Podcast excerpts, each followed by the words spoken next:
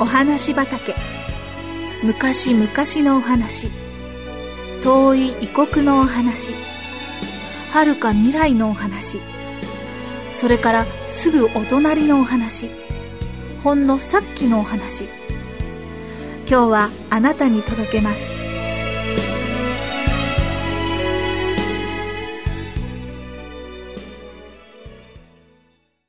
ちびっこいっちゃん。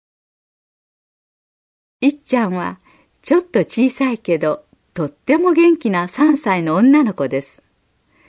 ブランコで遊ぶのが大好きないっちゃんは毎日ママと一緒に近所の公園に行くのが楽しみでした。早くブランコに乗りたいのでママの手を引っ張るようにしてお散歩に出かけます。いっちゃんには大好きなものがもう一つありました。それはエレベーターに乗ることです。いっちゃんのお家はマンションの2階にあります。なのでママと一緒にエレベーターに乗ることがありました。エレベーターに乗ると体がふわふわっと浮いてるような気持ちになるのです。それが楽しいいっちゃんはママとお散歩に行った帰りには「エレベーターに乗ろうよ!」と必ず言うのでした。でも一人でエレベーターに乗るのには問題がありました。まだ小さかったのでエレベーターの中にある椅子の上に乗っても1階のボタンを押すのがやっとでお家のある2階のボタンを押すことができないのです。乗るときはいつもママがボタンを押してくれます。2階のボタンはいつも頭の上の上どんなに背伸びをしても届きません。だからいつもママは一人でエレベーターに乗ってはいけませんよといっちゃんに話していたのです。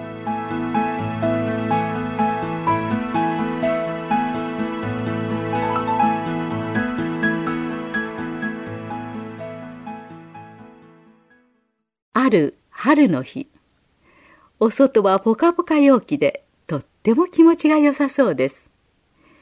いっちゃんは「お散歩に出かけよう」とママに言わずに一人でお家を出て行ってしまいました。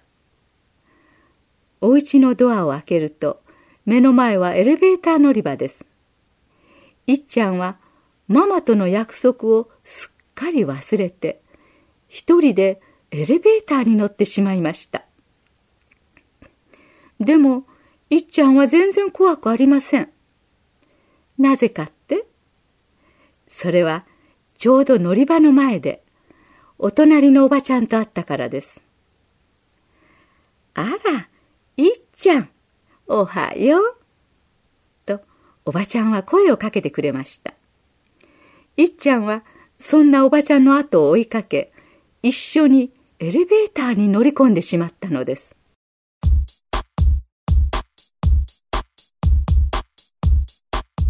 二人を乗せたエレベーターはどんどん上へと上がってきました。こんな上に来たのは初めてです。なんだか、いっちゃんはちょっぴり怖くなってしまいました。もう、そろそろお家に帰りたい。と思ったいっちゃんは、おばちゃんに、あのね、いっちゃんのお家、2階なんだと言いました。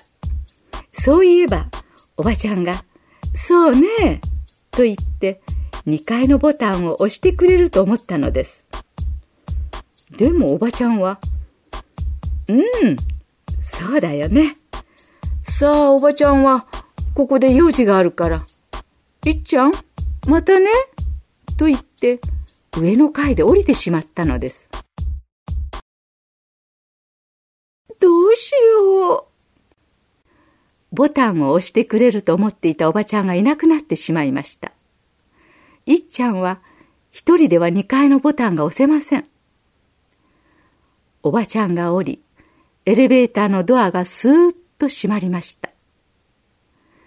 誰もいなくなったエレベーターの中で、いっちゃんは一りぼっちになってしまったのです。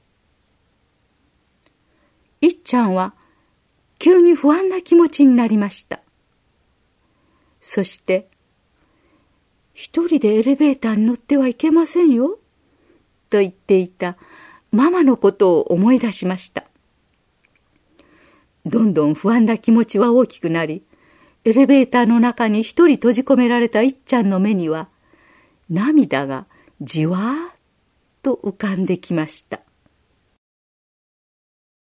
すると次の瞬間、エレベーターが突然ぐーんと下に向かって動き始めました。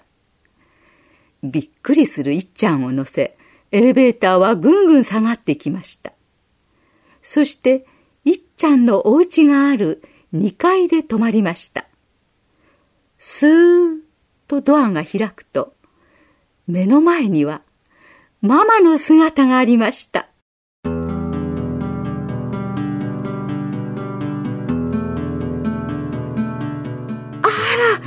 いっちゃん、どこに行ってたの？